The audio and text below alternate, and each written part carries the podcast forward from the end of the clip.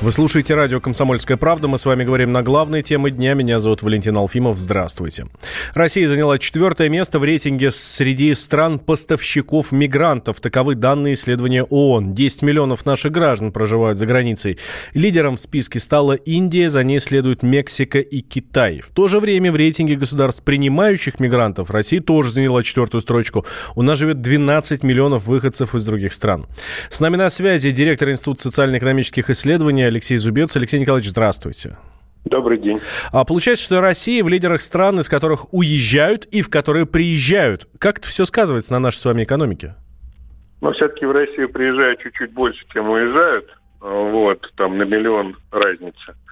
А в балансе миграции вот за последнее время. А вот, если говорить об экономике, то ничего хорошего, конечно, для экономики в этом нет потому что уезжают квалифицированные люди. И если вот брать, ну, смотрите, если брать баланс миграции, у нас основные потоки миграционные идут в бывшем постсоветском пространстве. То есть это Казахстан, Украина, Белоруссия. Вот с ними идут э, основные миграционные потоки. Это к нам или от нас? И к нам, и от нас. Угу. То есть от нас уезжают, ну, вот до недавнего времени многие уезжали на Украину, но особенно те, кто сюда приехал еще при советской власти на какие-нибудь там севера, на Дальний Восток. Потом, когда это все начало разваливаться, они уехали назад на Украину. Вот. И э, да, есть люди, которые возвращаются в Центральную Азию, которые здесь не смогли устроиться и так далее. То есть основные миграционные потоки вот из этих вот там 10-11 миллионов, они э, вот э, ограничиваются бывшим Советским Союзом. Исключение два. Вот если брать э, выездные потоки из России, это Германия и Соединенные Штаты. Ну, э, в Соединенных Штатах живет порядка полумиллиона людей, которые родились в России, а в Германии около миллиона, там чуть больше миллиона. Да вот, то есть уезжают от нас квалифицированные люди, уезжают они вот, если брать разницу в балансе миграции в развитые страны, приезжают на основном мигранты из Центральной Азии в поисках работы – и это плохо, потому что эти люди снижают стоимость рабочей силы на, на рынке труда на российском. То есть они готовы работать за гораздо меньшие деньги, чем россияне. Ну, просто в силу того, что стандарты качества жизни там ниже. А в силу этого э, стоимость рабочей силы в России растет не так быстро, как должна была бы. А если не растет стоимость рабочей силы, если есть люди, готовы работать за копейки, то, соответственно, у предпринимателей нет э, стимула вкладывать деньги в развитие бизнеса.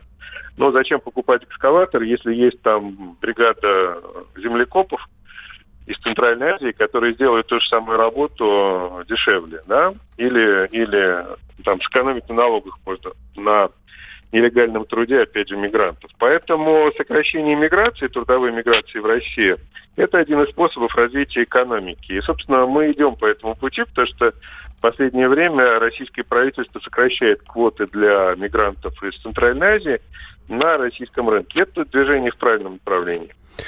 Да, Алексей Николаевич, спасибо вам большое. А, на прямой связи со студией был директор Института социально-экономических исследований Алексей Зубец. По данным опроса Левада-центра, россиян, выступающих за ограничение притока трудовых мигрантов, стало больше. Сейчас таких жителей России 72%, хотя два года назад было всего лишь 58%. Равнодушных к мигрантам с 2017 года стало вдвое меньше, 15% против 30%. Поддержали приезд в страну трудовых мигрантов только 9% 10% россиян, причем их количество также уменьшилось.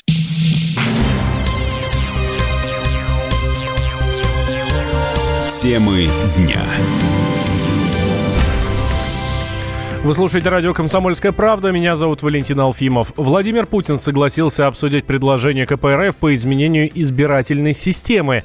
По мнению президента, политическая система страны – это живой организм, и нужно смотреть, что можно откорректировать, чтобы сделать ее более эффективной. Подробности встречи с главой государства лидер коммунистической партии Геннадий Зюганов рассказал в интервью «Комсомольской правде». Встреча традиционная во многом, всегда регулярно, тем более выборы закончились. А? Поэтому я подробно проинформировал, как выборы шли, мы на выборах выступили. Но сказал, что надо встретиться с лидерами фракции и обсудить в целом закон о выборах, и выборы законодательство требует серьезного ремонта. Договорились, что эта встреча состоится. Ну и э, в связи с 75-й годовщиной ряд инициатив Политтехнолог, член Московской общественной палаты Олег Матвеевичев считает, что совершенствовать избирательную систему нужно. По его мнению, вместо сбора подписей за кандидатов лучше проверять их квалификацию. Нас в политической системе за 30 лет э, с того момента, как существуют выборы, э, каждый раз после каждого политического сезона вносят, вносятся новации определенные в избирательное законодательство. Я член э, экспертного совета научного по ИЦИКе, и мы каждый год даем рекомендации по изменению. И если мы вспомним, что у нас, допустим, с системой было 10 лет назад или там 20 лет назад, то это радикально разные даже системы. Поэтому, как во всяком живом организме новации носятся постоянно, изменения и корректировки идут постоянно. А, в этом ничего такого удивительного нету. Акции протеста происходят от того, что есть люди, которые заинтересованы в том, чтобы использовать выбор для того, чтобы проводить акции протеста. Избирательную систему корректировать всегда надо, исходя из этих э, московских выборов, несколько в другую сторону. Я бы вообще подписной э, вот эти фильтры муниципальные и прочие заменил бы квалификационными требованиями для кандидата. Нам уже тогда будет неважно, от ЛДПР кандидат, от КПСС, еще от чего-то. Он в любом случае человек, по всей видимости, ну, вполне по кондициям подходящим, что он занимает эту определенную должность. Одним из последних нововведений в избирательное законодательство стало экспериментальное электронное голосование на выборах в Мосгордуму 8 сентября.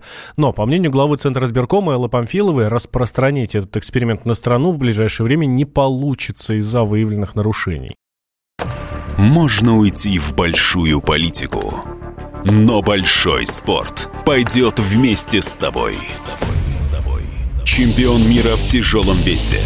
Боксер с самыми большими кулаками за всю историю бокса. Действующий депутат Государственной Думы. А теперь еще и ведущий радио «Комсомольская правда». Встречайте, Николай Валуев в авторской программе «Большой спорт». Большая премьера. Среда, 10 вечера.